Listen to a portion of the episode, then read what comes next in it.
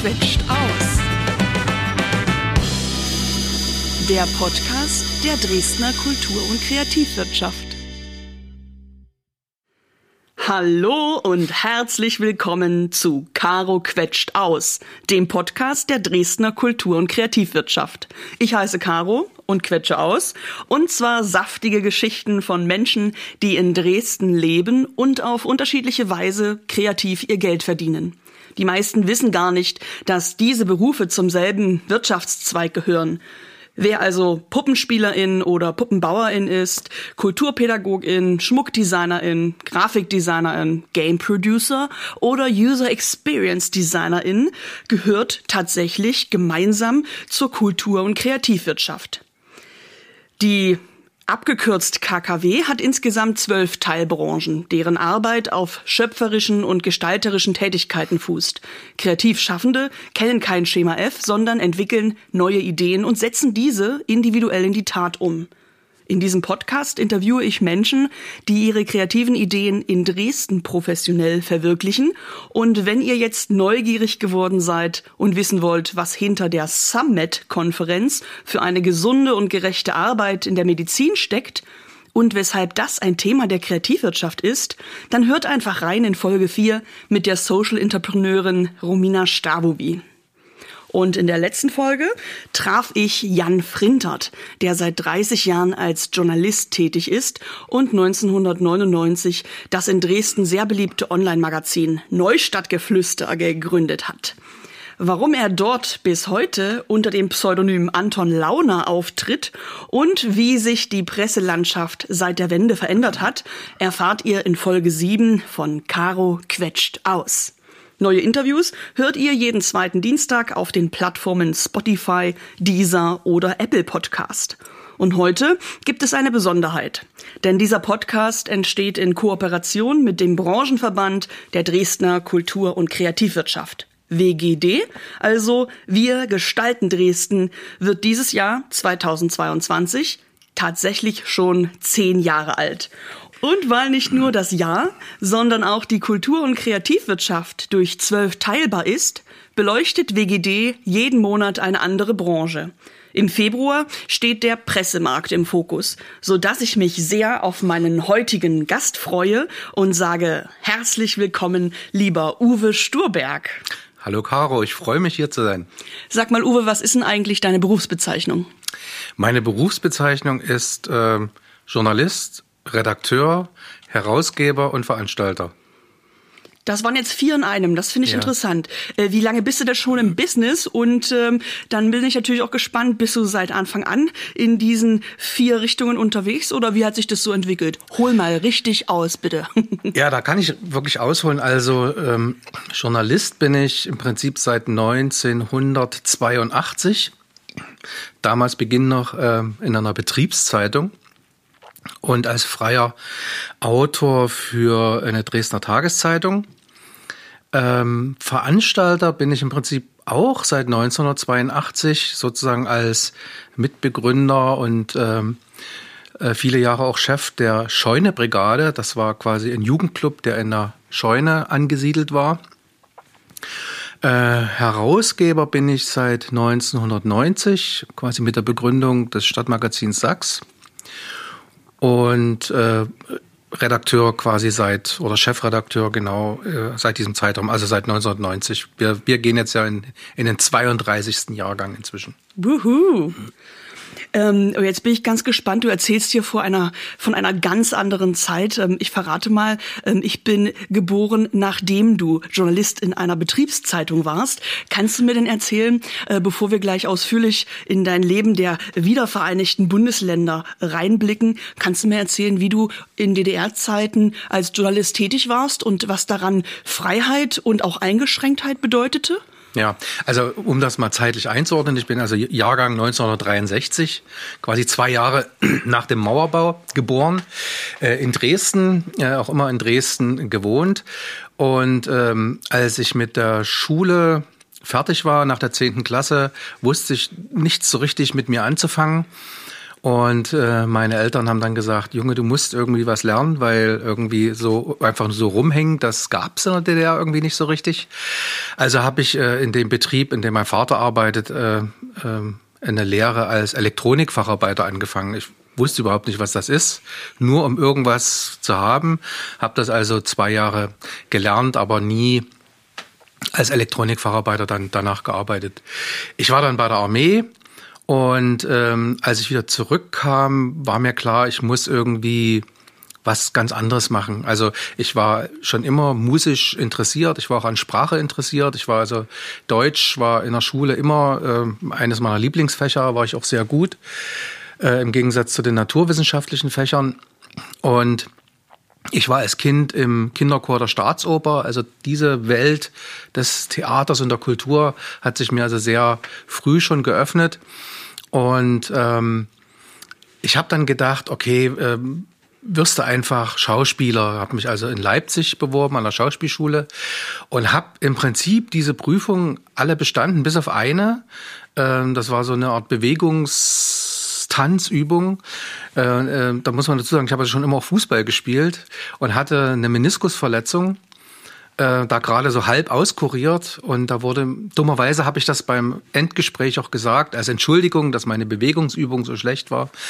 Und da haben die dann zu mir gesagt, ja, das ist irgendwie nicht so gut, wenn die Verletzung aufbricht, dann müssen sie das Studium abbrechen, ein Drittel ist hier Bewegung, Reiten, Fechten, Sport und so weiter. Also haben die mich erstmal abgelehnt und äh, irgendwie habe ich dann gedacht, okay, dann suchst du dir jetzt was anderes. Und ähm, dann dachte ich, okay, Bücher schreiben ist vielleicht nicht so, aber vielleicht versuchst du es mit Journalismus. Jetzt war das in der DDR wirklich relativ schwierig. Journalismus äh, zu studieren stand irgendwie nie so auf meiner Agenda. Und äh, also hatte ich das Angebot für eine Betriebszeitung. Das war Gott sei Dank auch keine Stelle äh, der SED, sondern eine ganz normale Betriebsstelle. Insofern war das jetzt nicht so das Problem. Und dann habe ich in dieser Betriebszeitung quasi über Kultur geschrieben, aber auch mich mit, mich mit der Herstellung von Halbleitern beschäftigt, also was mich bis dahin gar nicht interessiert hat. Und äh, nebenher kriegte ich dann das Angebot ähm, der Dresdner Neuesten Nachrichten. Das war damals die Tageszeitung der Liberaldemokratischen Partei, glaube ich. Also einer der Blockparteien. Und die suchten immer wieder freie äh, Journalisten, die ähm, über Kultur, über Konzerte, über Theater sch schrieben. Und für die habe ich dann regelmäßig Konzerte rezensiert. Und nebenher ähm, kam dann eben äh, diese Gründung der Scheune-Brigade, so dass ich tagsüber journalistisch tätig war. Abends habe ich meine äh, Abende und Nächte in der Scheune verbracht. Ähm, und das ging so bis 1989. Da öffnete sich dann doch mal die Tür zu sagen, nee, willst du nicht doch irgendwie studieren? Und das hat die Wende dann Gott sei Dank verhindert, weil ähm, dieses Studium in Leipzig wäre quasi so eine Art Marxismus-Leninismus mit angedockter Stilistik gewesen. Und dann habe ich gesagt, okay, äh, jetzt gibt's ganz neue Möglichkeiten. Pressefreiheit stand ja ähm, sozusagen auf der Agenda ganz oben. Und äh, mit paar anderen Bürgerbewegten, die gesagt haben, jetzt müssen auch neue Medien her, ähm, haben wir dann 1990 äh, die Sachs gegründet. Und seitdem ähm, habe ich auch dann ganz schnell meine Bestrebung aufgegeben, nochmal ein Studium zu machen, weil das zeitlich, arbeitstechnisch überhaupt nie zu machen war, so dass ich quasi Journalist äh, letztendlich immer noch als Quereinsteiger bin nach 40 Jahren. Und äh, kannst du mir noch mal erzählen von der Zeit, bevor ihr die Sachs gegründet habt? Denn wir werden gleich ausführlicher noch mal auf dieses Medium zu sprechen kommen, das du ja bis heute betreibst und auch schon durch viele Wandel geführt hast. Ähm, du sagst, 82 hast du in einer Betriebszeitung angefangen. Ähm, worüber hast du denn da berichtet? Und war dir schon klar, dass das eine sehr äh, enge, engen Spielraum hat? Also eine Betriebszeitung ist ein relativ kleiner Kosmos, obwohl der Betrieb, das war damals das Forschungszentrum Mikroelektronik Dresden, relativ großer war. Ähm, Gott sei Dank konnte ich mich aus dieser ganzen politischen Berichterstattung raushalten. Das hat mich auch nie so interessiert. Ich habe da im Prinzip über das Kulturleben in Dresden, in dem Betrieb, in Klotsche, wo der angesiedelt war, äh, berichtet und eben dann über die ganzen wissenschaftlichen und produktionstechnischen Dinge. Ich bin da also auch im Vollschutz in diese Halbleiter, in diese Halbleiterproduktionshallen rumgewandert und habe dort versucht, irgendwie zu verstehen, was da passiert. Ähm, aber klar, das wurde natürlich alles äh, gegengelesen und ich kann aber von dort nicht sagen, dass es dort irgendwie mega große Probleme gab. Ich kenne aber natürlich viele Kollegen und Kolleginnen, die bei Tageszeitungen und auch bei anderen Magazinen gearbeitet haben, die äh, da natürlich ganz andere Erfahrungen gemacht haben, weil natürlich eine Tageszeitung wie die Sächsische Zeitung oder die Tageszeitung der Blockparteien natürlich ein ganz anderes, viel größeres Publikum hatten. Und da wurde natürlich ganz anders geguckt. Natürlich äh, gab es auch immer diese sogenannten grünen Elefanten, wie man es auch aus der DDR-Musik kennt, dass man sozusagen Dinge eingebaut hat, die sofort augenfällig waren, von denen man wusste, da wird ein Strich dran gemacht. Aber weil das so auffällig war, wurden dann andere Dinge einfach übersehen oder rutschten durch, weil man gesagt hat, das ist jetzt nie so schlimm wie das, was da oben stand.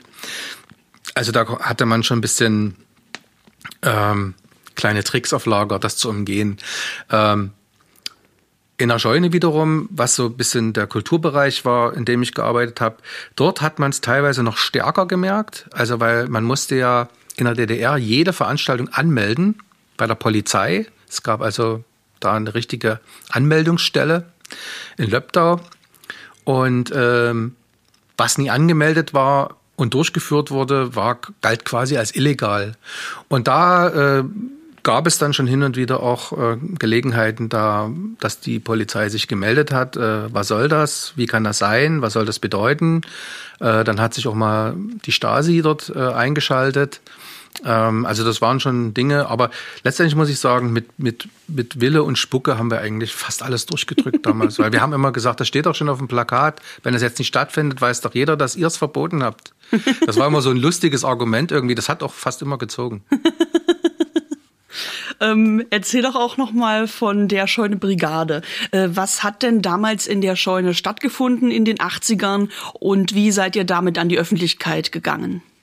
Also die Scheune war bis Ende der 70er äh, bis so 80, 81 eigentlich ein ziemlich runtergekommenes Kulturhaus, muss man einfach mal so sagen. Äh, dort äh, wo, wurde so, gab es so Tanzveranstaltungen, äh, dort wurde da war so ein Säufermilieu auch. Ähm, und ähm, das, die, der Laden wurde einfach runtergewirtschaftet. Und äh, es gab dann einen, einen neuen Direktor, äh, Anfang der 80er, der Gunter Neustadt, äh, der gesagt hat, ich ähm, drehe jetzt das ganze Ding auf links. Und hat sich auch Verbündete ins Haus geholt. Und ähm, über einen ganz komischen Zufall landete ich mit einem Schulfreund dort äh, mal im Foyer zu einem Schallplattenvortrag und lernte dann einen aus der Scheune kennen, den Spacke. Und ähm, dann haben wir uns ein bisschen unterhalten. Der holte dann jemand anders, den Lothar Koch, der damals für die Literatur zuständig war in der Scheune. Und dann haben wir so gesessen beim Bier und haben so überlegt, was könnte man denn jetzt hier noch alles machen? Und dann kamen die auf die Idee und sagten, ja, wir sind hier im Haus, die Angestellten, wir machen was nach unseren Möglichkeiten. Aber cool wäre es, wenn wir hier noch eine Truppe hätten, die ihr eigenes Ding macht. Und es gab damals den Jugendclub Leningrad. Das waren aber auch mehr oder weniger nur irgendwie Säufer, Nazis, also damals durfte man das natürlich die nie so nennen, aber war so. Äh, die wurden dann rausgekickt und dann gründete ich mit noch paar Leuten, ich glaube, wir waren so 10, 15 Leute damals, die Scheunebrigade und äh, hatten dann dort unter der Rückendeckung von Gunter Neustadt vollkommen freie Hand. Wir konnten, die haben gesagt, macht was ihr wollt. Ihr müsst uns nur sagen, wann, damit es mit unseren eigenen Veranstaltungen nie, äh, nie äh, äh, zusammenstößt. Aber letztendlich haben die gesagt, macht einfach, macht. Und wir haben da das Geld, das wir erwirtschaftet haben, konnten wir auch behalten und damit wieder neue Veranstaltungen machen. Und wir haben äh, quasi die erste große Welle war quasi diese, diese ganze dieses Folk Revival das es ja im Westen und im Osten von Deutschland Anfang der 80er gab. Äh, da gab es also Folktanz in der Scheune, ähm, Jazz, äh, ähm, wir haben auch Tanzveranstaltungen gemacht, ganz viele Konzerte, Lesungen, dann so ab 85 vermehrt Punkrock, als das dann auch so groß war und die Bands dann auch auftreten durften, was ja vorher immer schwierig war. Ähm, dann kam eben so eine Sachen, standen auf immer im Clubzimmer Leute, die von der evangelischen Kirche kamen und gesagt haben, also wir sind da so eine AG Lesben und Schwule, aber wir haben mit der Kirche eigentlich nicht am Hut. Wir sind da nur, weil wir nirgendwo anders hin können. Aber wir würden gern mal selber Veranstaltungen machen. dann haben wir gesagt, ja, äh, klar. Und dann gab's quasi dann in der Scheune da die erste große Schwulen- und Lesben-Disco in Dresden. Und wir haben ähm, dann auch ab Mitte der 80er gigantische Hip-Hop-Partys gefeiert, also wirklich so mit alten russischen Straßenkreuzern und Felljacken. Ja, kann man heute nicht mehr machen, aber damals war das so äh, mit Live-Bands, mit Rappern aus, aus dem ganzen Osten. Und also wir haben schon ein paar Sachen gemacht, die ziemlich äh, äh, einmalig waren hier in der Szene damals. Man könnte auch sagen legendär, denn ähm, du bist ja bewusst die ganze Zeit in Dresden geblieben, um hier etwas aufzubauen, das viele Leute, die in Dresden leben, äh, manche ja auch schon seit Jahrzehnten mitgenießen. Mich interessiert besonders, dass du von Anfang an schon schreibend und auch veranstaltend tätig warst. Kannst du uns mal mehr dahin entführen, wie diese beiden Dinge zusammengreifen? Also auf der einen Seite Berichterstattung, äh, manchmal auch Nachrichteninformationen und Fakten weitergeben und eben selbst selbst Konzerte und Veranstaltungen durchzuführen. Ja, mit den Veranstaltungen, das hatte dann eine Pause sozusagen. Ich bin 1990 aus der Scheunebrigade raus, weil dann die Sachs gegründet wurde. Dann war zeitlich überhaupt nicht mehr möglich. Und ähm, dann mit der Sachs, wir nennen das so in der Reihe Sachs-Konzerte, ähm, veranstalten wir seit acht Jahren wieder äh, Veranstaltungen. Das heißt, es gab da dann irgendwie eine Lücke. Aber ähm, wir waren auch in den Jahren davor immer beteiligt und involviert in die Organisation von verschiedenen Veranstaltungen und Events oder auch immer nur als Präsentator. Also wir haben schon immer sozusagen die Veranstaltungsszene unterstützt und sind eben jetzt seit acht Jahren wieder selber Teil davon. Ähm, das Gute ist natürlich, dass man sozusagen die, die Informationswege kennt ähm, und äh, dass man sozusagen die Promotion, den Vorverkauf, den Künstler und den Veranstaltungsort irgendwie alles aus einer Hand sozusagen organisieren kann. Wobei wir das schon auch so machen, wenn wir selber zum Beispiel Veranstalter sind, äh, setzen wir uns jetzt nie hin und drucken einfach nur den Promotext, sondern ich nehme dann immer jemand anders, also einen freien Autor, der sagt, hier, das ist das Thema, wir sind zwar der Veranstalter, aber schreib du was darüber, weil ich mach's nie, das wäre dann zu nah dran. Also da versuchen wir auch dort das zu separieren, weil wir sind ja nach wie vor und werden das auch immer sein, ein Kaufmagazin. Also keine Gratisware. Und da äh, sehen wir schon auch eine Verpflichtung, dass wir bestimmte redaktionelle Standards einfach äh, ziemlich hochhängen bei uns. Und das geht dann eben los, dass man zum Beispiel Werbung und redaktionelle Inhalte einfach wirklich voneinander trennt und äh, nie sagt, okay, äh, schreib mir einen schönen Artikel, dann kriegst du auch eine Anzeige. Äh, diese an, solche Anfragen gibt's auch ganz oft. Und äh, ich verstehe das natürlich auch aus der Sicht des, des Interessenten oder des Werbetreibenden, aber das äh, machen wir natürlich nicht. Uwe, du hast gerade erzählt, du warst bei einer Betriebszeitung mit dem Schwerpunkt Mikroelektronik beschäftigt und jetzt bist du ja Gründer und Chefredakteur eines Kultur- und Kreativ- und Gastro und alles, was so an Veranstaltungen und coolen Orten in Dresden stattfindet, Magazins. Du merkst schon, ich brauche viele Worte, um zu beschreiben, was die Sachs ist. Ähm, darauf kommen wir gleich noch äh, näher zu sprechen. Mich interessiert jetzt erstmal, wie ausschlaggebend es für dich ist, über Themen zu berichten, die dich auch interessieren das muss ich immer ein bisschen auseinander dividieren, weil das ist natürlich kein Uwe Storberg Magazin. Wir sind auch kein Neustadt Magazin, wie es immer mal, wir sind auch kein reines Kulturmagazin, sondern verstehen uns schon als regionales Medium mit einem im Großen und Ganzen klar gezogenen Tellerrand. Der Tellerrand ist eben Dresden und Umgebung. Ähm, aber mir ist es ganz wichtig, dass äh, dort auch immer wieder äh, Dinge zur Sprache kommen und veröffentlicht werden, äh, die mich eigentlich in meinem normalen Leben gar nicht tangieren oder nur ganz wenig. Zum Beispiel? Ähm, zum Beispiel äh, rezensieren wir Bücher, die ich selber wahrscheinlich nie lesen würde, äh, oder Theaterstücke, die ich mir selber nie angucken würde, oder auch Filme, die mich eigentlich nie interessieren. Äh, genauso gibt es auch äh, immer wieder aus unseren äh, Autorinnenpool Ideen, die sagen, also das mit dem Thema würde ich mich gerne mal auseinandersetzen, würde dich das interessieren, würde es die Sachs interessieren. Und dann gibt es da auch Ideen, da sage ich mir, okay, das, äh, davon habe ich noch nie gehört. Äh, ich selber würde darüber gar nicht schreiben, aber es ist interessant, das einfach mal im Heft zu haben.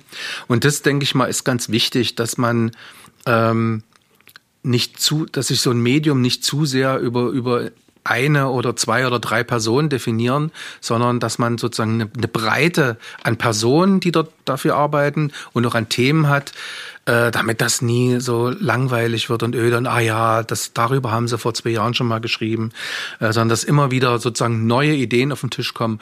Und das, deswegen arbeiten wir auch so, dass zum Beispiel, wir haben ja für die verschiedenen Bereiche im Feuilleton, zum Beispiel für Literatur, Theater, Film, äh, Musik, da gibt es Redakteure und Redakteurinnen und die sind ziemlich autark. Also wir besprechen, was passieren soll, aber ich vertraue darauf, dass die in ihren Themenbereichen die Übersicht haben, eine viel bessere, als ich es haben könnte. Und die sagen dann, okay, in dem Monat das, die in die Theaterstücke, die in die Bücher, die in die Filme, äh, die in die Interviews mit MusikerInnen. Und ähm, dann reden wir mal, machen wir das so oder machen wir es anders oder in welchem Monat machen wir das. Aber im Wesentlichen äh, läuft das schon sehr selbstständig. Und das äh, nur so kann es auch funktionieren, dass er quasi, ich bin ja der einzige festangestellte Redakteur, sonst wäre es auch überhaupt nicht zu schaffen. Jetzt lässt du uns schon ein bisschen näher in eure betriebswirtschaftliche Seite reinblicken. Meine nächste Frage wäre auch gewesen, äh, wie viele Menschen arbeiten bei der Sachs? Aber ich weiß jetzt, die Frage muss heißen, wie viele verschiedene Menschen arbeiten für die Sachs? Denn du sagst, das sind alles Honorarempfängerinnen, also äh, Freischaffende. Genau. Also festangestellt sind wir zu viert. Und äh, dann haben wir noch fünf Redakteurinnen, die frei, also wie feste Freie für uns arbeiten. Und dann denke ich mal, kommen noch mal roundabout reichlich 30 Autorinnen und Fotografinnen dazu. Ähm, dann noch unser kleines Grafikteam. Ähm, ja, das ist es im Prinzip im Wesentlichen. Also man kann schon sagen, es sind ungefähr so 50 Menschen, die so an der Sachs im Monat arbeiten. Das ist eine ganze Menge, mhm. was du zu koordinieren hast, mein Lieber. Ja. Ich würde gern noch mal mit dir aufs Thema Pressefreiheit zu sprechen kommen, denn das blinkt bei mir sofort auf, wenn ich weiß, vor mir sitzt ein Journalist, der hat vor der Wende und auch nach der Wende geschrieben. Ähm, ja, du hast vorhin auch gesagt, mit anderen Bürgerbewegten habt ihr 1990 die Sachs gegründet. Kannst du uns in diese Aufschwungsmomente noch mal mit reinnehmen? Ähm, was war euch plötzlich möglich, das vorher nicht ging? Und was meinst du denn mit Bürgerbewegten? Das ist ja ein Begriff, der damals was anderes war als heute heute. Ja. Äh, da muss ich kurz zurückreisen ins, ins Jahr 1989. Ähm, da haben ja alle irgendwie geguckt, also alle, die irgendwie an dieser in dieser Zeit selber tätig werden wollten, äh, politisch, guckt, wo kann ich mich andocken, was gibt es Neues. Und ähm, das neue Forum, das war mir ein bisschen irgendwie zu äh, nah an der Kirche irgendwie angedockt. Und es entstand dann äh, eine Bewegung, die nannte sich Vereinigte Linke. Und das sollte so eine neue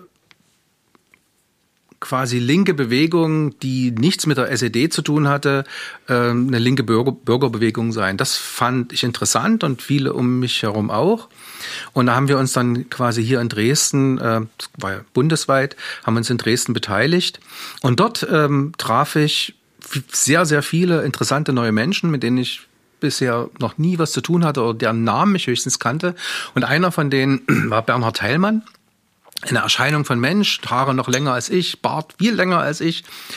Äh, absolut also einer der geradesten Menschen, die ich je kennengelernt habe, der äh, die angenehme und manchmal auch unangenehme ähm, Angewohnheit hatte, seine Meinung immer klar gerade auszusagen. Das konnte auch immer anstrengend sein.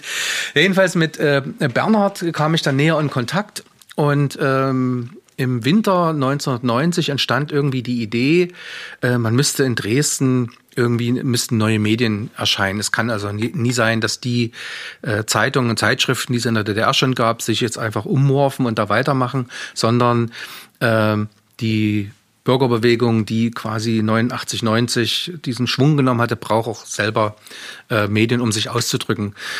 Wir hatten jetzt aber auch kein keine Lust, irgendwie so ein, so ein Parteiblatt äh, der neu entstehenden Grünen oder der neu entstehenden SPD ähm, äh, zu wehren, sondern äh, sollte was Eigenständiges sein. Und uns schwebte so vor, äh, damals äh, 1990, wie die City in Berlin oder die Kölner Stadtrevue, sowas sollte es sein.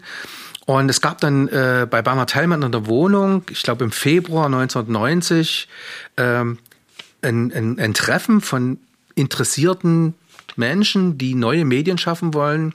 Und schnell splittete sich diese Diskussion auf. Die einen wollten also was richtig Artifizielles, also ein richtiges Kunstmagazin machen. Und die andere Hälfte wollte ein Stadtmagazin machen. Und äh, die eine und die sind dann auseinandergegangen und dann entstand sozusagen aus der einen Hälfte das wunderbare Magazin Reiterin. Äh, das war so ein bisschen angedockt äh, da in Friedrichstadt beim Rieser e.V., der damals mit entstanden ist. Die gab's mehr, viele Jahre. Es war wirklich ein, ein tolles, großformatiges äh, äh, Magazin, das sich eben mit Kunst auseinandergesetzt hat. Leider gibt es eben heute nicht mehr, aber es war wirklich ganz toll. Und die andere Hälfte, unter anderem mit Bernhard Teilmann und mir, wir haben dann uns daran gesetzt, äh, die ein Stadtmagazin zu gründen.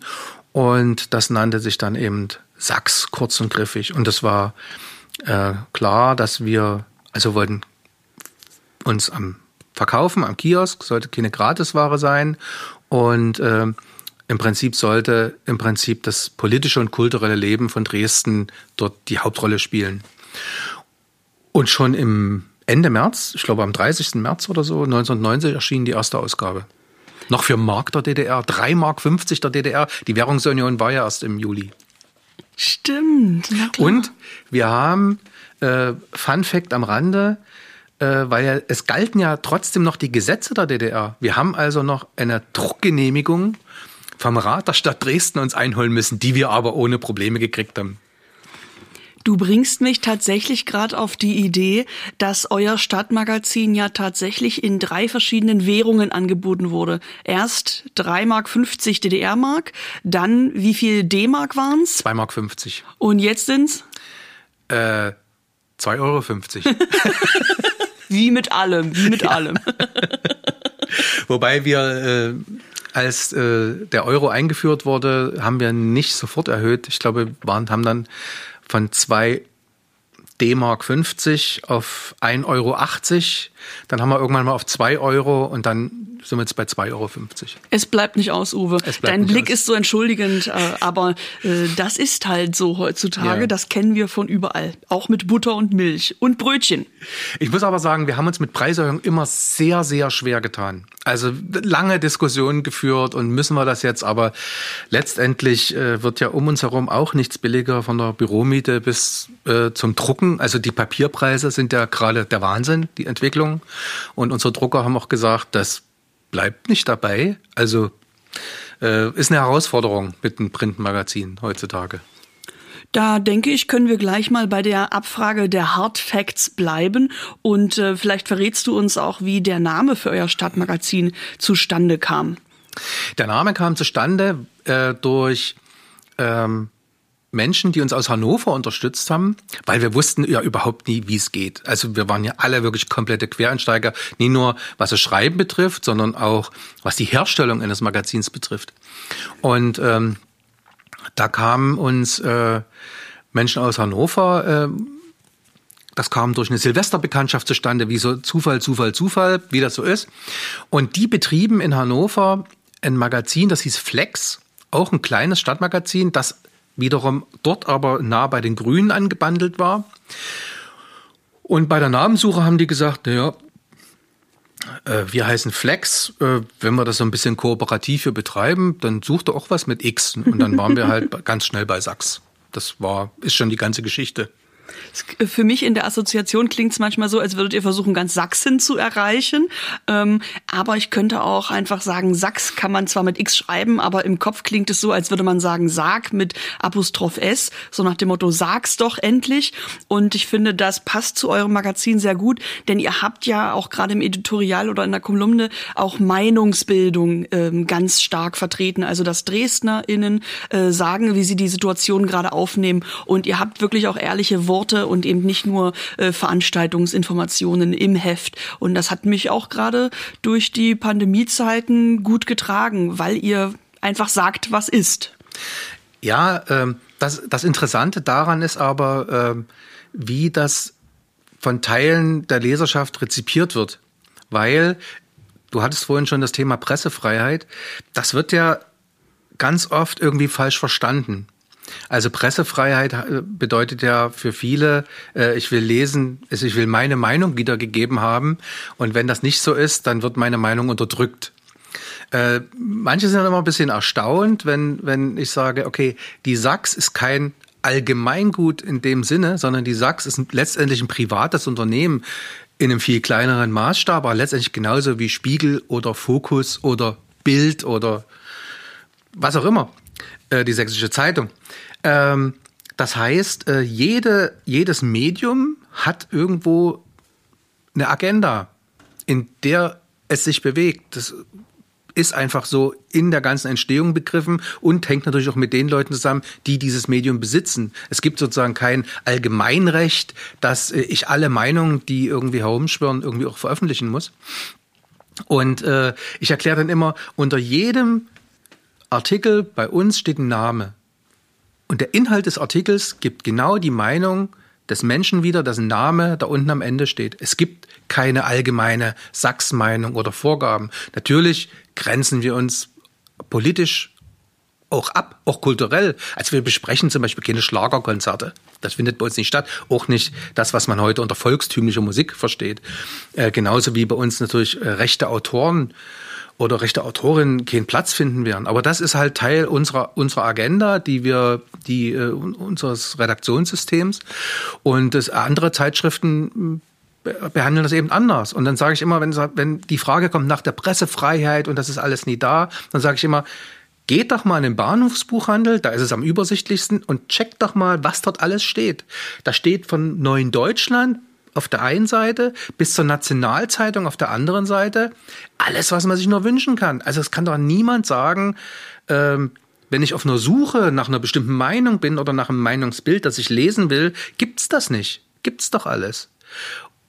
Und das ist so, ähm, also dieses, diese Diskussion um, um Objektivität von Beiträgen, das ist absurd. Ne? Also das ist was, aber das ist eine spezielle ostdeutsche Diskussion. Die gibt's im Westen in der Form nie. Wenn ich dann sage, Journalismus kann nie, darf nie objektiv sein, sondern er muss faktenbasiert, aber genauso meinungsbasiert sein, wie man diese Fakten interpretiert. Das macht ja jeder für sich auch.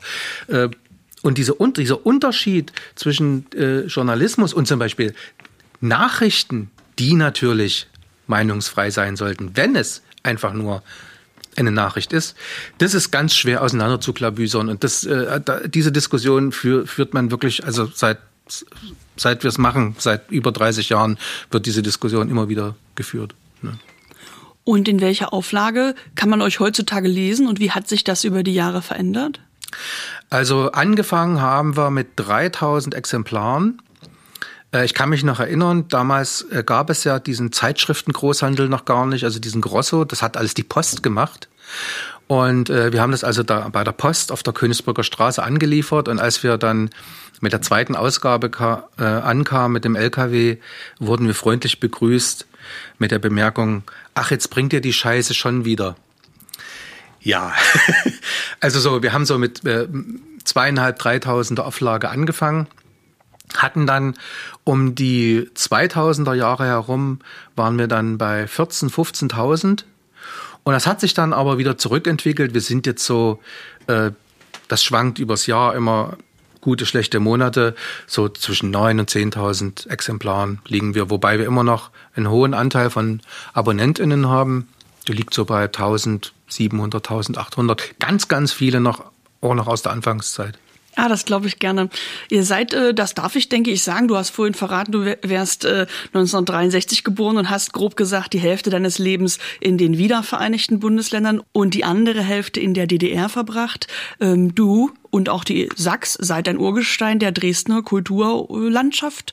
Und äh, du hast mich vorhin noch belehrt, ihr deckt noch viel mehr ab. Also nicht nur Theater, Literatur, Museum und bildende Kunst, sondern auch Gastro, Events, ähm, allgemein, was in der Stadt abgeht und viele Kleinanzeigen habt ihr auch. Erzähl mal, wie geht's denn dem Kleinanzeigen-Business? Was steht da so bei euch am schwarzen Brett äh, und wie hat sich das denn in den letzten Jahren entwickelt? Da muss ich sagen, das hat sich wirklich zurückentwickelt. Ähm, die Kleinanzeigen waren gerade so äh, bis Anfang der 2000er äh, fast schon ein Kultobjekt. Also da gab es Leute, die haben äh, Fortsetzungsromane geschrieben, immer in den erlaubten fünf bis zehn Zeilen. Und dann haben die Fans schon gewartet, was in der nächsten sagt, wie es also weitergeht, der Fortsetz Fortsetzungsroman. Wir haben über die Kontaktanzeigen nachweislich sehr, sehr viele Menschen zusammengebracht. Und ich kenne selber einige Kinder, die sozusagen durch Sachs Kleinanzeigen entstanden sind. Äh, mit der zunehmenden Digitalisierung hat das aber im Printbereich extrem abgenommen. Also was früher mal sieben, acht Seiten Kleinanzeigen waren, ist heute noch eine Seite, mehr ist es nicht. Äh, das hat sich dann vieles einfach äh, ins Internet verlagert, auch bei uns. Wir haben ja die Seite cybersachs.de und da gibt's halt diese Plaza und da weil es einfach auch schneller ist, muss man sagen. Weil wenn ich jetzt mal schnell was loswerden will, dann stelle ich das da rein und bin es dann schon am nächsten Tag losgeworden. Ähm, insofern ist das eigentlich nur noch eine, eine Randerscheinung. Aber es hatte eine interessante Blütezeit in den, also vom Beginn bis vielleicht so 2005, 2006. Ab da nahm es dann eigentlich immer mehr ab. Wie kamt ihr auf die Idee oder war das damals guter Ton, dass man Kleinanzeigen einfach mit ins Magazin aufnimmt? Wir haben ja das Stadtmagazin nie neu erfunden. Also es gab ja im Westen schon ganz viele und wie ich sagte, ein paar, an denen wir uns auch so ein bisschen orientiert haben mit dem Veranstaltungsteil, mit dem redaktionellen Teil, mit Kleinanzeigen, Editorial und so, wie das so prinzipiell strukturiert ist. Und die hatten alle Kleinanzeigen. Und wir haben natürlich auch Leute kennengelernt, haben gefragt, so wie geht's, wie steht's? Und er gesagt, ja, Kleinanzeigen müsst ihr machen. Das ist äh, Leserinnenbindung. Äh, das müsst ihr unbedingt machen. Und das hat sich auch gezeigt, dass es einfach, es hat gestimmt. Du hast gerade schon erwähnt, es gibt natürlich auch Cybersax, also der digitale Veranstaltungskalender für die Region Dresden. Wann habt ihr den eigentlich gegründet und ist das deckungsgleich mit euren Printinhalten? Ähm, ich kann es gar nicht genau sagen. Also ich kann nur sagen, wir waren das erste Medium, das eine Webseite hatte in Dresden, also noch vor SZ und DNN. Es muss irgendwie 2000 99, 2001, irgendwie in dieser Drehe war das. Jetzt muss ich kurz einhaken, denn ich habe in der letzten Folge mit Jan Frintert gesprochen, der laut eigenen Angaben seit 1999 das Online-Magazin Neustadtgeflüster betreibt. Und ich habe behauptet, er sei einer der ersten gewesen und das musste er wiederum verneinen. Und er hat mir jetzt gestern auch noch den Beweis geliefert, denn schon Mitte der 90er hatte die SZ ein Online-Angebot. Mhm. Das war auf keinen Fall interaktiv und tatsächlich deckungsgleich äh, mit der Zeitung, hatte auch eigentlich die gleiche Grafik, also das sah aus wie eine Zeitungsseite aufgebaut mhm. und nicht wie eigene Texte, die man lesen konnte. Ähm, das ist also wie, als würde mir jemand einen PDF hochladen, ja. äh, von heute ausgesprochen. Und erzähl mal, wie verortest du dich denn da in diese 90er Jahre? Ähm, also wir haben diese ganze Digitalisierung von Anfang an schon mitverfolgt. Aber äh, diese Sachen, das haben ja in Mitte der 90er viele Zeitschriften gemacht. Die haben quasi so Bilder hochgeladen.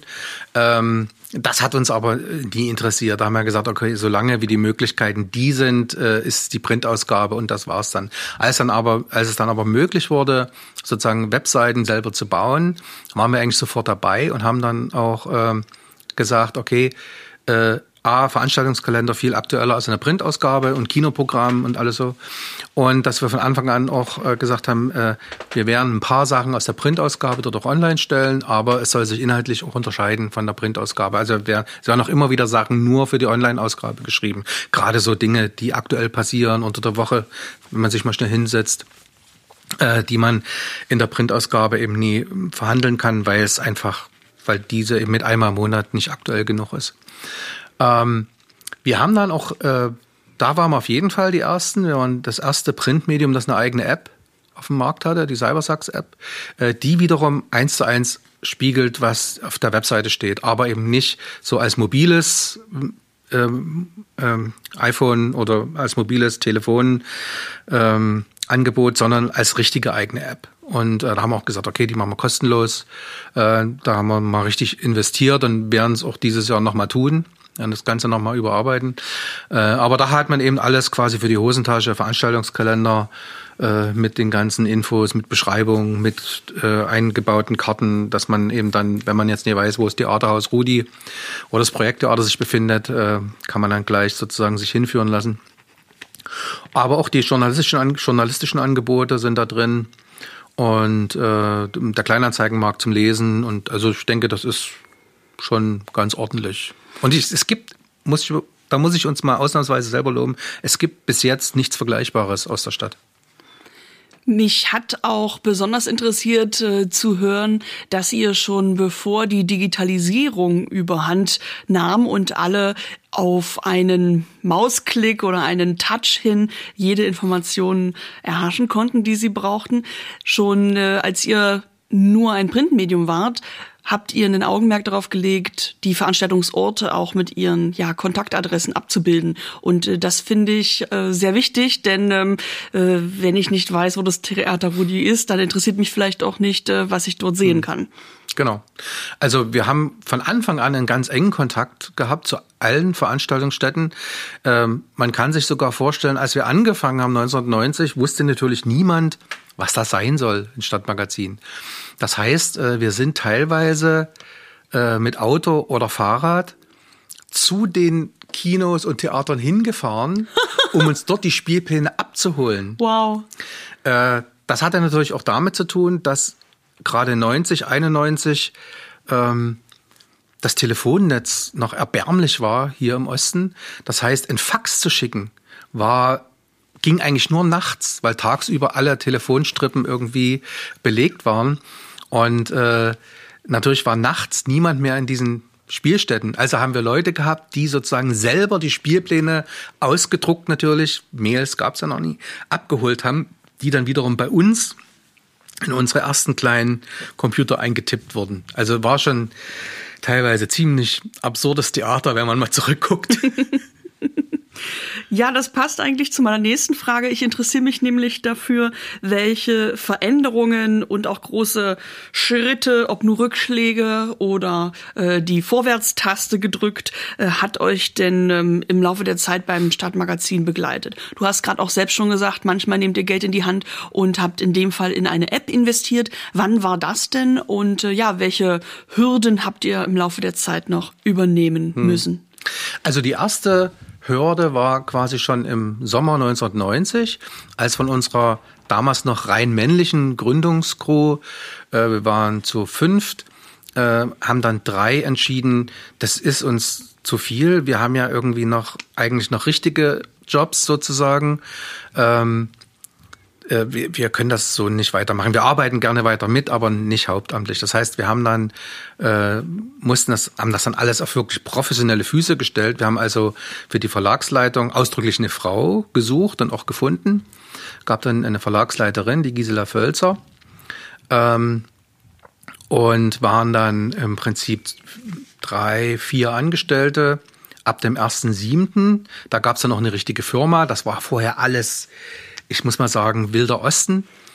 Ähm, und das war der erste Einschnitt. Der zweite Einschnitt war auch personeller Natur, als dann Bernhard Heilmann äh, Ende 1993 gesagt hat, also er schreibt gerne weiter, aber er möchte nicht mehr, er war, wir waren quasi zwei Redakteure, die fest angestellt waren, äh, er möchte nicht mehr fest angestellt sein, er möchte wieder frei sein und äh, ist uns aber als, als Autor verbunden geblieben, bis er dann ähm, vor drei Jahren gestorben ist, leider.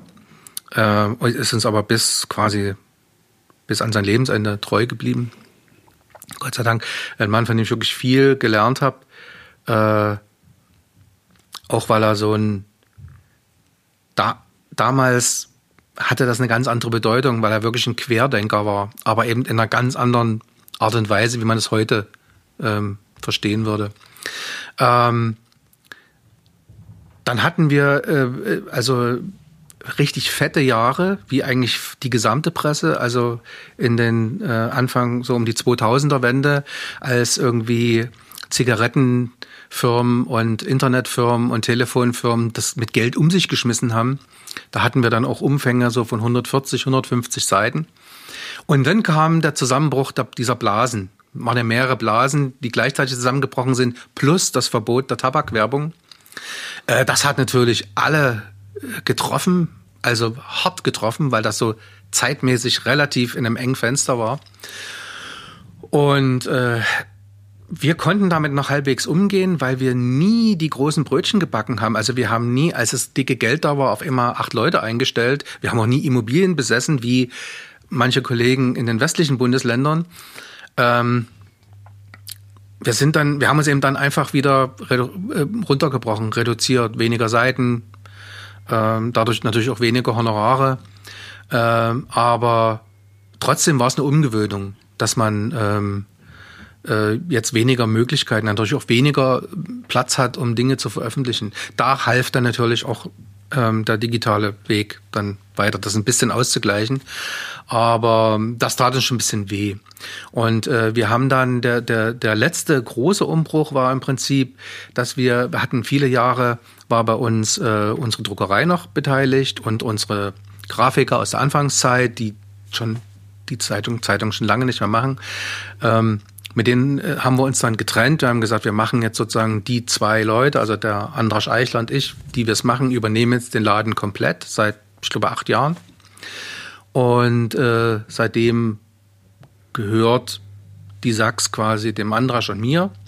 Ich habe im Register nachgeguckt, es ist seit 2012 schon. Seit jetzt zehn Jahre, ja, lieber man, Uwe. Man, man, man, man glaubt es einfach gar nicht. Ne? und ich äh, weiß gar nicht genau, seit wann wir die App haben, also auch schon länger auf jeden Fall. Also bestimmt auch schon zehn, zwölf Jahre, denke ich mal. Ähm, aber diese, diese Zeitleisten hat man wirklich nie mehr so auf dem Schirm, weil es einfach wirklich so viel Zeit ist. Wir haben ja äh, vor zwei Jahren, vor fast genau zwei Jahren, wollten wir groß 30 Jahre Sachs feiern. Wir haben ja immer, wir feiern ja immer im Fünf-Jahre-Rhythmus. Also mit fünf Jahren haben wir angefangen. Ähm, aber dann kam quasi eine Woche vor unserer äh, drei Tage lang in der Scheune geplanten Party der Lockdown, der erste. Ähm, das heißt, alles abgesagt. Dann haben wir gesagt, okay, das machen, wir dann eben 30 Jahre plus eins. Alle Bands gebucht für ein Jahr später. Aber muss ich gar nicht erzählen, äh, wie das dann ausging. Äh, jetzt haben wir gesagt, okay, also 30 plus 2 feiern wir nicht. Wir warten jetzt auf 35 Jahre und machen es dann irgendwie noch größer. Keine Buchst du die Bands und die Scheune jetzt schon, damit äh, dann äh, auch Platz äh, ist für euer großes Tara? Also bei der Scheune warte ich erstmal. Äh, die wird ja jetzt bis 2024 umgebaut. Äh, mit den Bauvorhaben heutzutage muss man ja ganz vorsichtig sein. Wer weiß, ob die Scheune äh, in drei Jahren schon wieder auf hat. Na, mal sehen, da, da, da warten wir mal noch ein bisschen ab. Äh, sag mir noch mal kurz, wie heißt denn euer Verlag und was verlegt der? Äh, der Verlag heißt jetzt Sachs Stadtmagazin UG.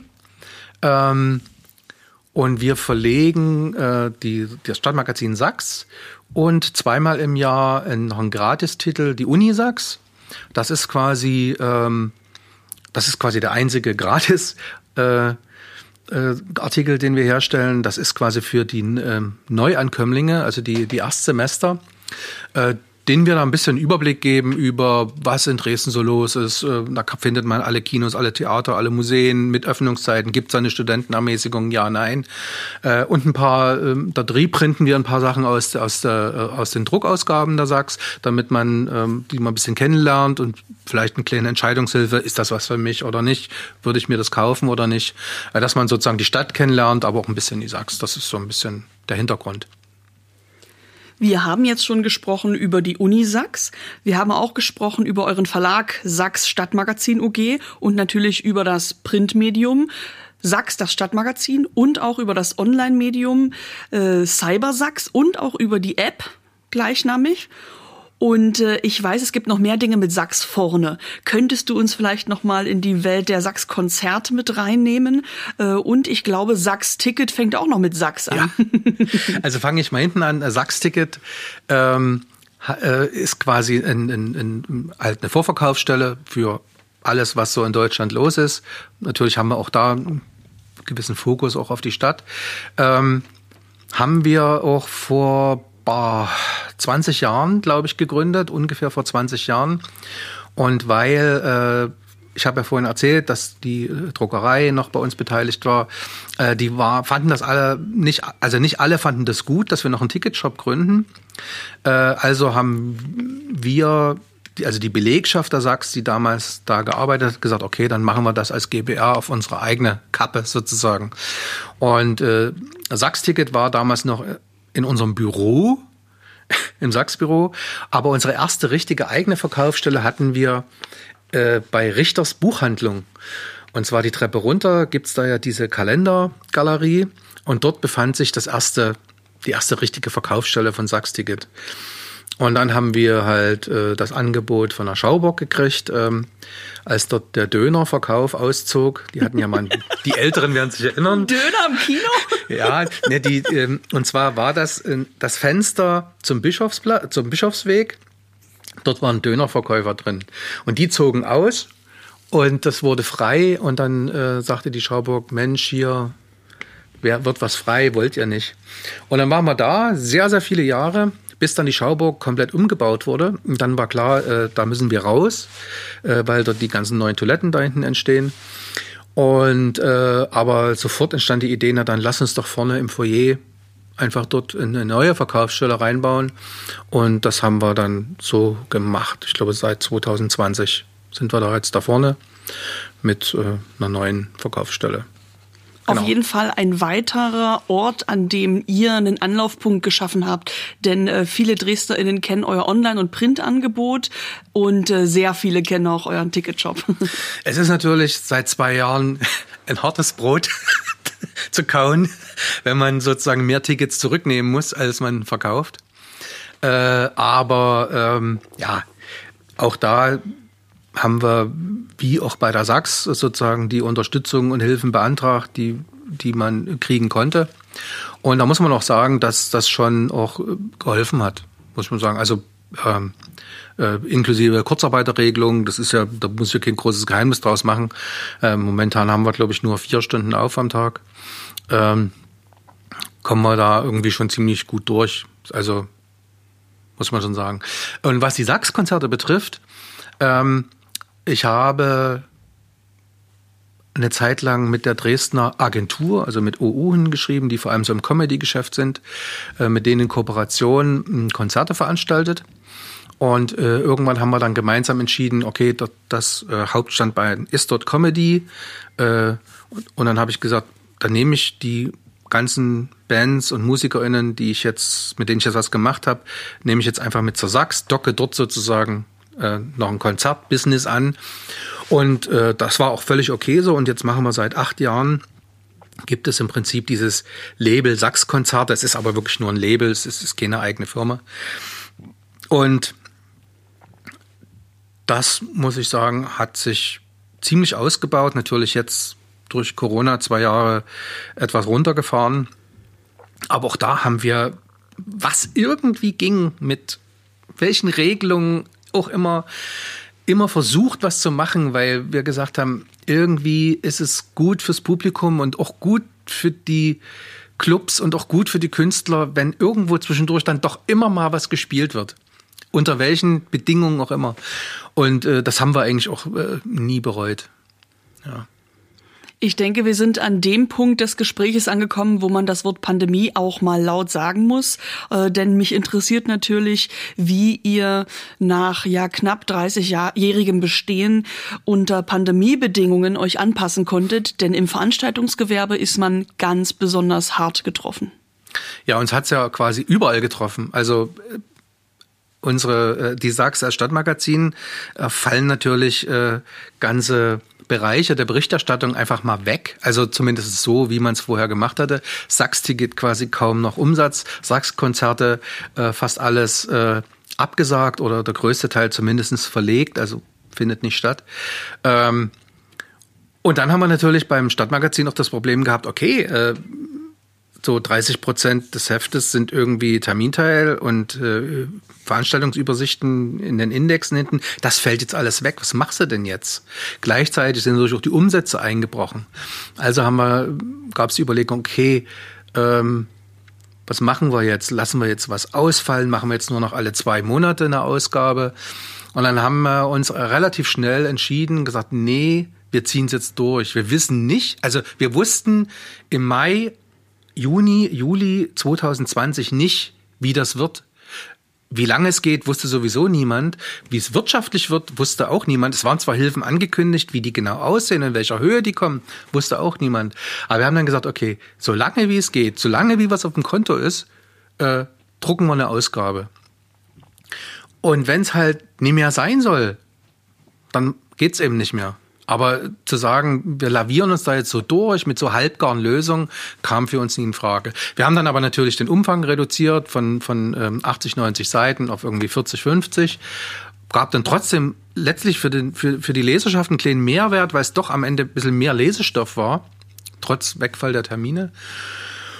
Und wir haben dann äh, eine Ausnahme gemacht. Wir haben die August-Ausgabe 2020 weggelassen, aber das war irgendwie deutschlandweit irgendwie so, so, so unangekündigt angesagt von allen Stadtmagazinen.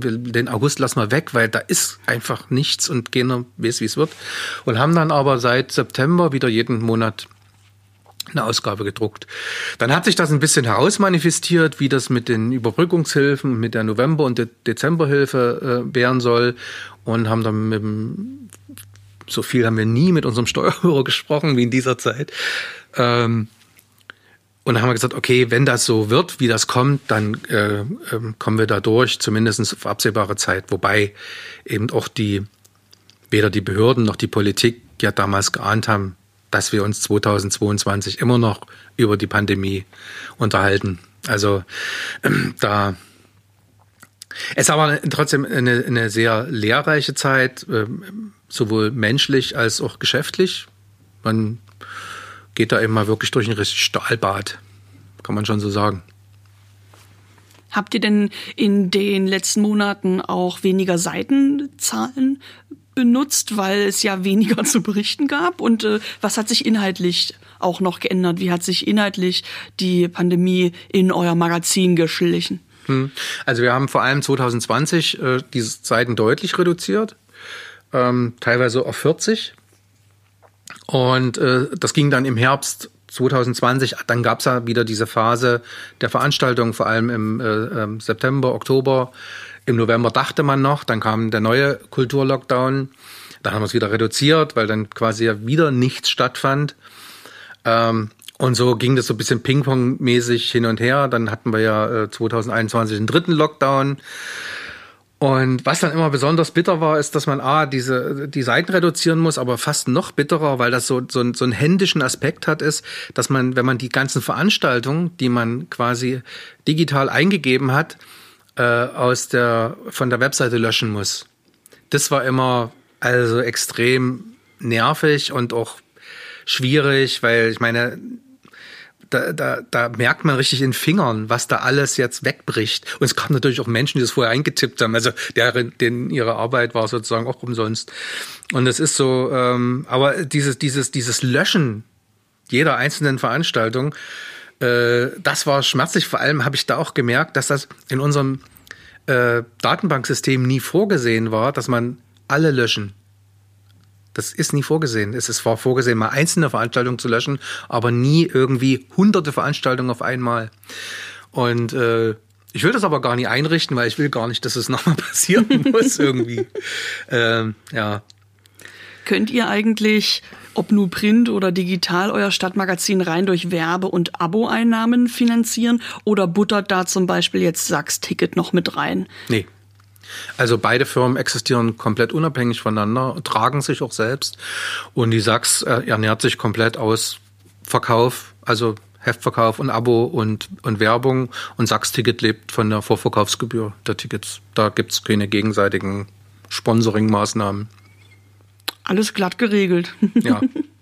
Du hast vorhin gesagt, mit Sachs Konzerte als Veranstalter selbst habt ihr keine eigene Agentur gegründet. Über, ja, welche Körperschaft läuft denn das und wie viele Konzerte veranstaltet ihr durchschnittlich? Also Sachs Konzerte läuft ganz normal über die Sachs Stadtmagazin UG. Wie gesagt, da gibt's keine, keine extra Firma. Äh, wäre dann auch zu kompliziert irgendwie. Und ähm, wir veranstalten im Jahr, also es waren 2019, habe ich jetzt mal zufällig nachgeguckt, äh, knapp 40 Konzerte, ich glaube 38, 39 Konzerte. Ähm, wobei es sind nicht nur Konzerte, es ist zwischendurch auch immer mal eine Lesung dabei. Äh, ich weiß noch, äh, Ronja von Rönne oder Steffen Mensching, also das bewegt sich da auch wirklich äh, über Generationen, was da so passiert. Ähm, aber der Schwerpunkt sind natürlich auf jeden Fall Konzerte. Und das ist dann im natürlich 2020, 2021 ziemlich zusammengebrochen. Ähm, pandemiebedingt, ganz einfach. Ähm, obwohl wir natürlich, wie ich schon gesagt habe, versucht haben, irgendwie, was irgendwie möglich war zu machen. Also ich weiß noch, wir haben mit Falkenberg und Band im September 2020 das erste Indoor-Rock-Konzert nach dem ersten Lockdown in Dresden veranstaltet sitzend und mit irgendwie äh, in die Scheune durften irgendwie 120 Menschen. Aber das war irgendwie außergewöhnlich. Am Ende sind die Menschen dann aufgestanden, natürlich alle an ihrem Stuhl, Kinder also rumgerannt. Aber ähm, das war schon irgendwie bewegend und absurd zugleich. Wie wählt ihr denn aus, welche, wenn nicht gerade Pandemie ist, circa 40 Veranstaltungen ihr im Jahr durchführen möchtet? Naja, das ist, äh, gibt es zwei Wege. A, fragen wir an bei KünstlerInnen oder Bands, die uns interessieren. Äh, oder von den Agenturen, mit denen wir zusammenarbeiten, die inzwischen auch, das ist ja immer so ein, am Anfang äh, so ein Abtasten, wer sind die, kriegen die es gebacken, haben die über das Geld, äh, wie führen die das durch? Ähm, wenn da also eine Vertrauensbasis da ist, kriegt man dann eigentlich immer wieder Angebote und dann sagt man, ja, interessiert mich oder das ist nie so unseres. Unser Fokus ist eigentlich weniger Genre bedingt, sondern eher, ähm, ist es neu in der Stadt? Ähm, das ist uns meistens wichtig, weil wir, was wir nicht wollen, ist, anderen Veranstaltern oder Clubs die KünstlerInnen und die Bands wegzunehmen und sagen, hey, wir zahlen drei Euro mehr, kommt zu uns. Das, das, das ist ein No-Go, machen wir nicht. Andersrum ist es uns schon passiert, aber nicht aus bösen Willen. Also manchmal gibt's meinetwegen ein Singer-Songwriter, der seine Agentur wechselt und die sagen dann, wir arbeiten eben nur mit aus oder alles, was wir machen, geht in die Groove Station oder in Beatpool. Da sagt man, ja, äh, das, so ist das Leben. Aber äh, wir äh, sind interessiert an, an äh, Acts, die also entweder noch nie in Dresden gespielt hat oder, was wir auch schon ab und zu hatten, die seit Jahren überhaupt nicht mehr hier zugange waren. Und äh, dann gucken wir nach, warum gibt es da kein Interesse, sind die hier vergessen worden, die gehen doch eigentlich regelmäßig auf Tour. Und dann gibt es so äh, solche Bands, die wir dann einfach wieder in die Stadt holen. Also zum Beispiel äh, aus Spanien, Chesudaka, die haben 15 Jahre nicht in Dresden gespielt. Und dann bin ich über die gestolpert und habe gesagt, ja, warum eigentlich nicht? Und dann hat die Agentur gesagt, ja, das wissen wir auch nicht. Und äh, seitdem, ähm, jetzt mit zwei Jahren Unterbrechung, habe ich die eigentlich jedes Jahr in der Stadt. Oder was ganz wunderbar war, war aus der Schweiz die, die Dead Brothers. Genauso ein Fall, waren glaube ich elf Jahre nicht in Dresden gespielt.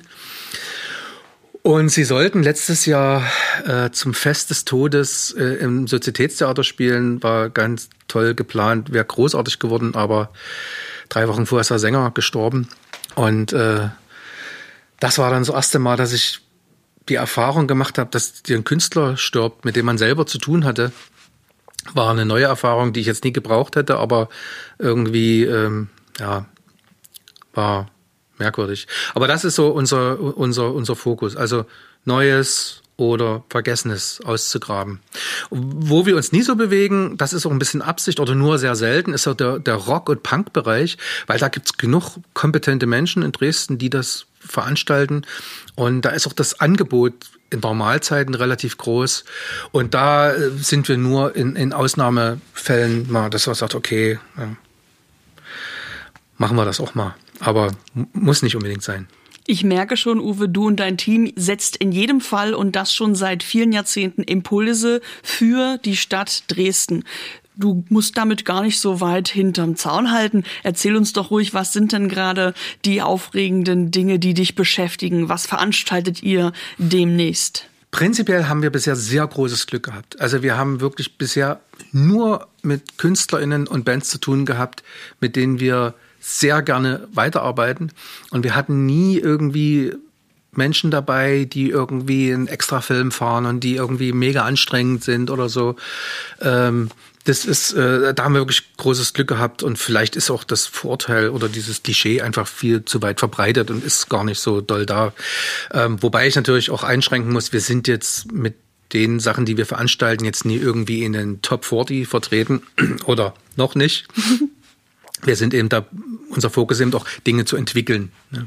Also was zum Beispiel aufregend ist, ist so ein, so ein Duo, also es ist ja eigentlich eine Band, aber dieses Frauenduo Steiner und Madlaina äh, aus Österreich, äh, die wir äh, vor drei Jahren im Ostpol hatten. Es war auch sofort ausverkauft und dann haben die gesagt, wir kommen im selben Jahr nochmal wieder, weil die, die, die, Nachfrage war gigantisch. Haben gesagt, dann machen wir es im Herbst gleich nochmal in der Groove Station. Dann haben wir das bekannt gegeben, dann waren nach einer Woche 150 Tickets verkauft. Dann haben gesagt, verlegen Sie die Scheune. Haben wir sie in die Scheune verlegt, dann war die Scheune auch ausverkauft. Jetzt kommen sie in Beatpool. Auch zwar schon wieder dreimal verschoben, aber ich hoffe, im Mai wird's klappen. Und das ist, äh, das ist so eine Entwicklung, die ging rasend schnell. Also innerhalb von kürzester Zeit wären das ohne Pandemie noch schneller gegangen. Ähm, und die werden dann, äh, denke ich mal, 23 oder 24, wenn die nächste Tour ist, äh, werden wir mit denen in den Schlachthof gehen, weil dazwischen nach Beatpool kommt dann nichts mehr.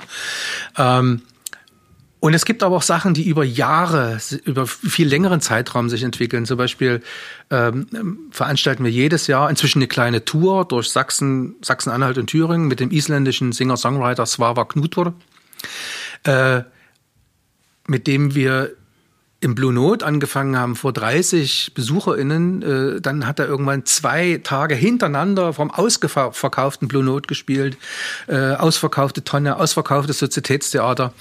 Äh, aber das war eben ein Zeitraum von acht, neun Jahren. Und äh, inzwischen ist auch eine Freundschaft entstanden. Das ich verstehe mich mit allen gut, aber dass nochmal Freundschaften entstehen, ist nochmal was anderes. Oder wie mit der Moonband aus München eine ganz tolle Folkband, die äh, wir auch nach Dresden geholt haben und äh, die jetzt auch schon drei Jahre nie mehr kommen konnten.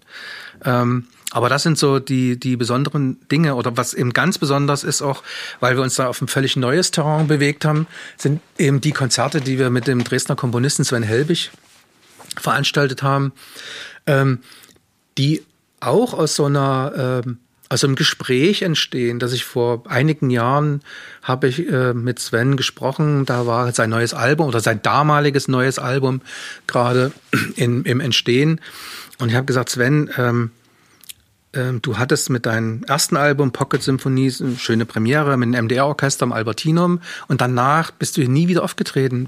Woran liegt's eigentlich? Und dann hat er gesagt, ja, es ist so schwierig mit den Veranstaltern irgendwie. Ich habe gesagt, also wenn du jetzt na, gucken wir uns mal tief in die Augen. Wenn die nächste Albumpremiere ansteht, würde ich das gerne machen. Natürlich äh, wusste ich damals noch nie, was das für ein Abenteuer wird, weil das ein Album war mit Chor. also da hast stand, du den Aufwand. Da standen 30, 30 Leute auf der Bühne. ähm, aber es war ganz toll, es war im kleinen Haus, es war ausverkauft, äh, es war absolut großartig äh, und ich habe so viel gelernt. Also weil das eine ganz andere Nummer ist. A, sozusagen sich mit dieser Musik auseinanderzusetzen, äh, sich mit der Art und Weise der Aufführung auseinanderzusetzen und sich damit auseinanderzusetzen, dass man in so einem Theater zu Gast ist, das was komplett anderes ist, als wenn ich im Beatpool, im alten Schlachthof oder im Ostpol oder in der Groove Station zu Gast bin. Äh, da gibt's irgendwie zwei Techniker und mit denen fackelt man dann den ganzen Abend ab und dann braucht man noch einen Einlasser fertig. Aber so eine Theatermaschinerie, wenn man dann sagt, äh, ich brauche mal den Scheinwerfer da oben an und dann wird man erstmal belehrt. Also, Dafür bin ich nicht zuständig. Dafür ist der Kollege da drüben zuständig. Und dann gehst du zu dem Kollegen und sagst, äh, den Scheinwerfer da oben bitte mal an. Okay. Und wenn man dann nach einer Stunde weiß, wer wofür zuständig ist, ist das also magisch, wie diese, wie diese Maschinerie mit diesen vielen Menschen äh, anfängt zu wirken und zu arbeiten. Und man muss eigentlich nur noch irgendwie äh, per Hinweis so ein, so ein, so ein Knöpfchen drücken und sagen, könnten Sie mal, natürlich, dann geht das. Und das ist jetzt in der Operette noch mal einen Ticken größer. Denn am 12. Februar 2022 veranstaltet ihr jetzt Sven Helbig in der Staatsoperette. Genau. Ähm, ist wieder eine Albumpremiere, die halt auch unbedingt in Dresden stattfinden sollte. Und die beschäftigt sich ja, das Album heißt Skills und beschäftigt sich so mit, den, mit dem Können der Menschen, auch mit handwerklichem Können, das jetzt so langsam verschwindet äh, im Zeichen der Digitalisierung. Und äh, quasi diesen, diesen menschlichen Können setzt er so ein musikalisches Denkmal. Und weil das eben äh, mit Handwerk, mit äh, Manufacturing zu tun hat, haben wir überlegt gemeinsam, wo könnte das hinpassen? Und da haben wir gesagt, okay, irgendwas, so ein Industriedenkmal. Reithalle, also Industriegelände fiel irgendwie relativ schnell weg, auch wegen Ambiente und weil er doch ein sehr breit gefächertes Publikum hat. Und da haben wir gesagt, na, lasst uns doch mal äh, mit der Operette reden im, äh, im Kraftwerk Mitte. Das ist ja nur quasi inmitten eines Industriedenkmals. Und dann haben wir mit der äh, Katrin Kondairov gesprochen, mit der Intendantin, und die war äh, sofort äh, absolut begeistert. Also der, die musste man gar nicht überzeugen. Die kannte auch das äh, Schaffen von Sven und ist ihm auch sehr verbunden und hatte auch schon mal in einem anderen Stück ein Stück von ihm verwendet. Und das ist äh, eine absolut großartige neue Erfahrung, dort mit der Staatsoperette zusammenzuarbeiten. Also ich bin begeistert. Jetzt haben wir zwei Tage Proben, am Sonnabend ist das Konzert. Und wenn der Podcast ausgestrahlt wird, ist es ja dann schon Geschichte. Aber ich kann jetzt schon sagen, äh, es war ausverkauft. Ähm, mich hat gerade sehr interessiert, wie du zum Beispiel auf der Bühne des Staatsschauspiels Dresden stehst ähm, und dich mit der Inszenierung eines Konzertes beschäftigst. Als Veranstalter hast du also viel mit Musik zu tun. Vorhin am Anfang unseres Gespräches hast du von deiner Aufnahmeprüfung als äh, ja, Schauspielanwärter gesprochen.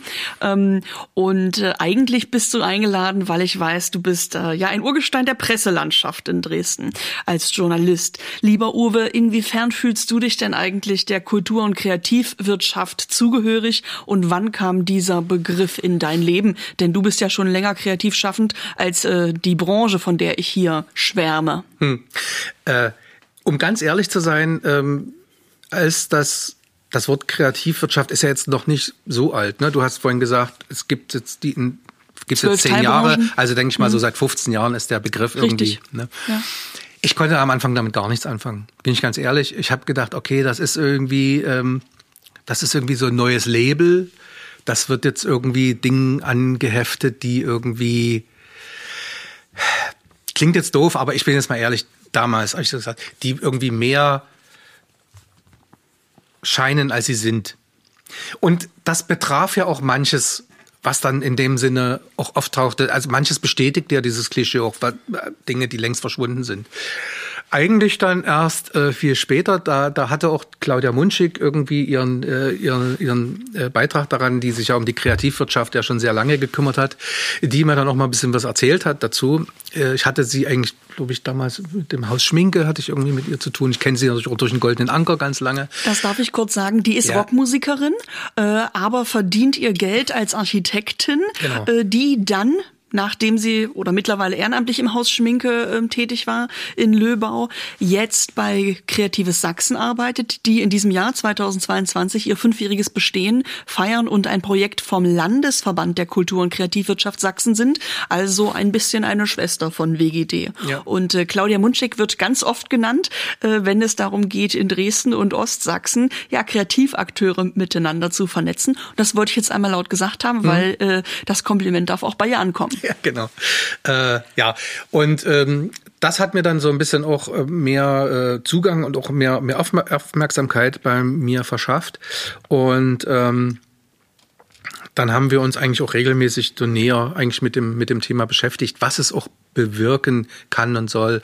Also ich kann mich jetzt zum Beispiel erinnern, äh, dieses ganze Thema ähm, der äh, Kulturräume und was da alles, also das ist eben wirklich in Richtung, also das erst eine Initiative ist, aber dann eben, dass es eben wirklich auch Folgen hat. Das ist mir immer wichtig, ne? dass man was anstößt und dass man für die, die es betrifft, dass es eben wirklich auch Folgen hat. Gerade diese Reduzierung von äh, Proberäumen, Ateliers und die ganzen Geschichten, um die sich Politik natürlich überhaupt nie kümmert, auch nie kümmern will, ganz offensichtlich.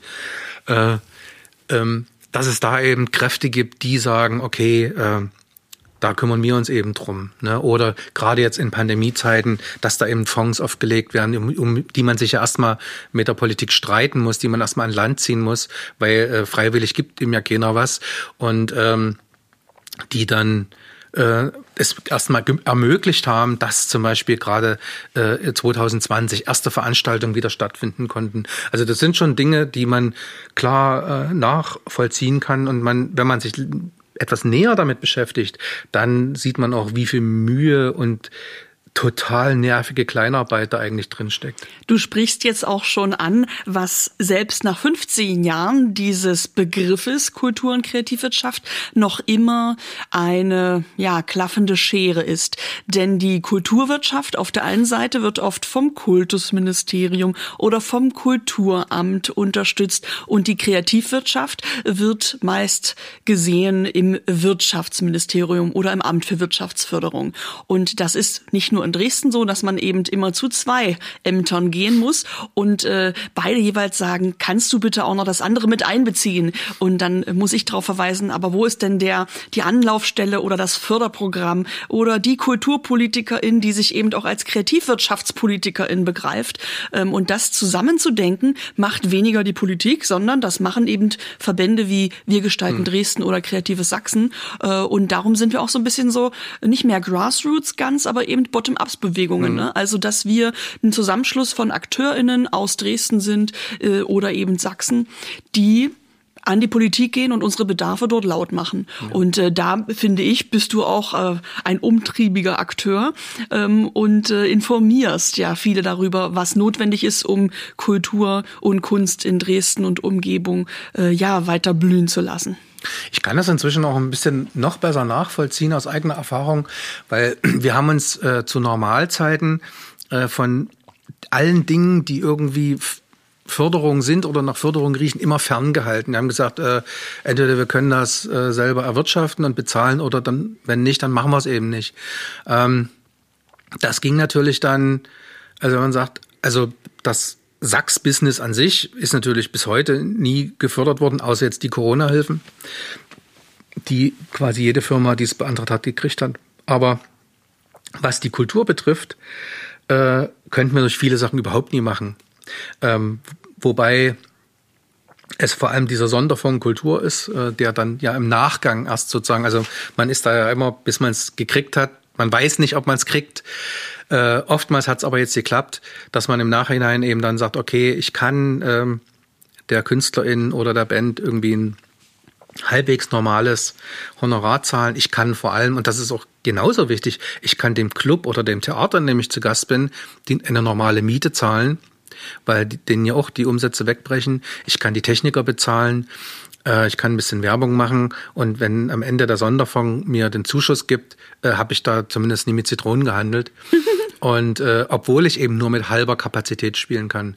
Und das ist eine sinnvolle, also für, für uns zumindest eine sinnvolle Einrichtung. Wir haben damit auch gute Erfahrungen gemacht. Aber die andere Seite der Medaille und die andere Seite der Erfahrung ist der Aufwand, den man betreiben muss, um das alles so zu beantragen, nachzuweisen. Äh, man will sich da auch ehrlich machen, man weiß auch nie, ob es kontrolliert wird.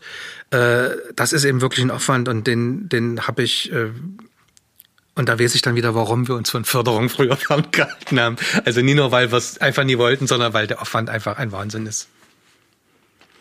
Mein lieber Uwe, ich habe noch drei Fragen zum Schluss, hm. die ich allen anderen auch stelle. Nämlich, und ich denke, da hast du einen guten Einblick, was willst du in Dresden mal erleben?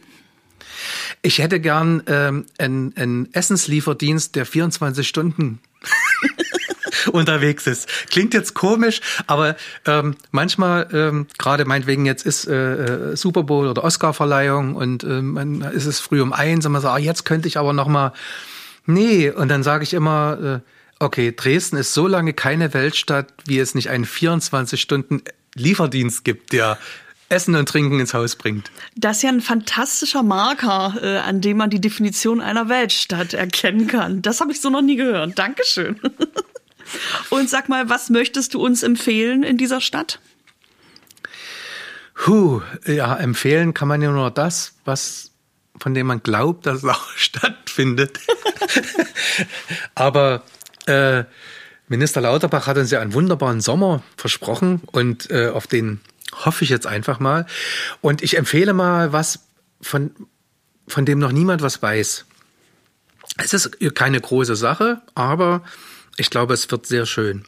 Und zwar äh, werden sich ja viele äh, ähm, kennen ja noch äh, Eze Wontuan, der äh, ja mehrere schöne Lieder auch früher zusammen mit der Banda Kommunale äh, aufgenommen hat.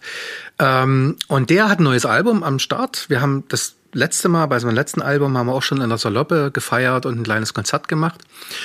Und am 3. Juli 2022 werden wir in der Saloppe, es ist ein Sonntag, ein Fest veranstalten. Und zwar, jetzt muss ich, wie, Burkina, Burkina Fro. Genau, also ein Mix aus Burkina Faso und Afrika. Und äh, in dem Rahmen, also das wird schon 14 Uhr losgehen und es wird so ein Familie, soll ein Familienfest werden. Im Zentrum dessen ist dann so gegen 18 Uhr das Konzert von Esse und seiner Band. Es werden also verschiedene KünstlerInnen aus Burkina Faso und aus anderen afrikanischen Ländern auftreten und lesen und Aktionen mit Kindern machen. Und wir denken auch an so einen Trommelworkshop für Erwachsene und für Kinder. Und ähm, das wird, glaube ich, eine Sache, die, die sehr schön wird. Und obwohl das noch gedanklich ganz in den Anfängen ist, freue ich mich da jetzt schon drauf. Das wird, glaube ich, einer der wunderbarsten Sommersonntage in diesem Jahr. Für mich zumindest. Ich hoffe auch für viele andere. Und jetzt meine letzte Frage, lieber Uwe, sei bereit, denn ich möchte gern von dir wissen, mit welcher der zwölf Teilbranchen du gerne mal zusammenarbeiten möchtest, die du jetzt noch nicht so genau kennst. Jetzt müsste ich natürlich aus dem Hut die zwölf Teil Teilbranchen kennen. Das ist natürlich meine Aufgabe. Ja. Ich versuche es mal. Ja. Also Architektur, interdisziplinäres, natürlich auch Kunsthandwerk, Design, darstellende Künste, Musik, Presse, Literatur und Buchhandel, Software- und Games-Industrie. Und jetzt muss ich noch vier aus dem Kopf können. Davon ist eine Film, und, oh, jetzt hast du mich Ich habe mich schon entschieden. Ja, sag mal. Interdisziplinäres. Von Architektur äh, kann ich nur angucken, habe ich keine Ahnung. Äh, Musik bin ich schon unterwegs. Also mich würde eigentlich nur interessieren in Bereichen, in denen ich ent, also in denen ich noch nicht unterwegs bin und ich würde rausnehmen, wovon ich keine Ahnung habe. Aber in dieses Interdisziplinäres hat mich schon immer interessiert. Also so Grenzgängerei, ähm, äh, Teller, Tellerränder niederreißen, ähm, mal gucken, was andere machen. Äh, das hat mich eigentlich schon immer interessiert.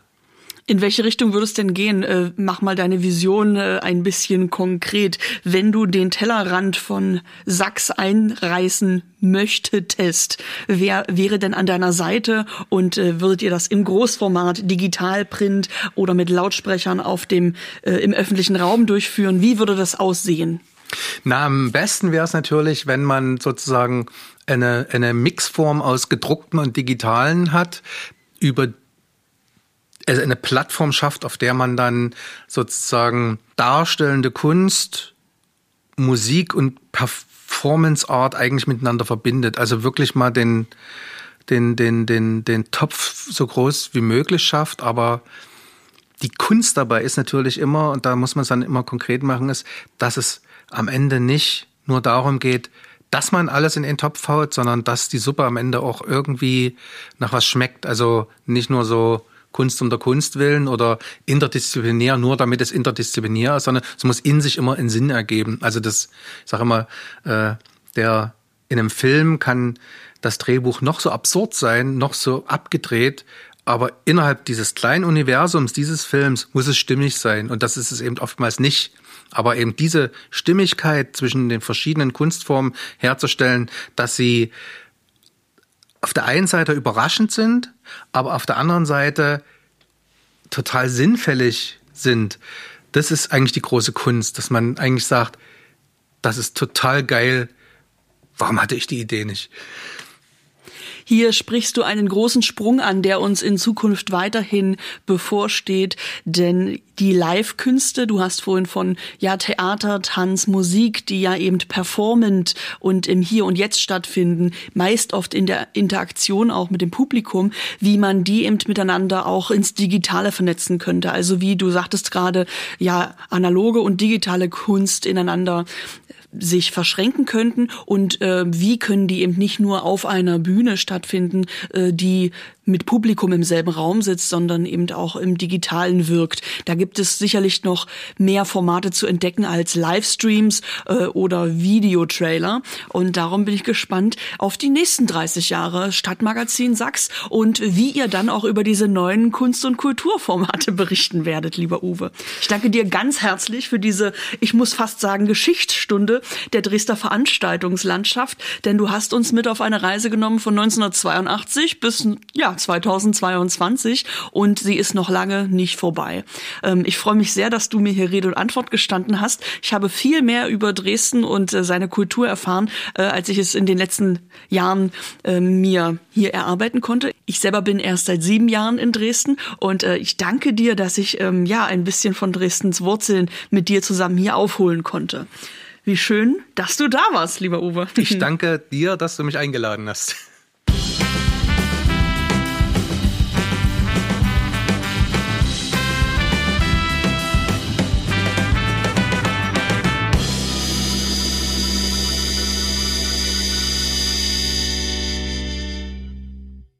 Wollt Caro quetscht aus etwas Gutes tun?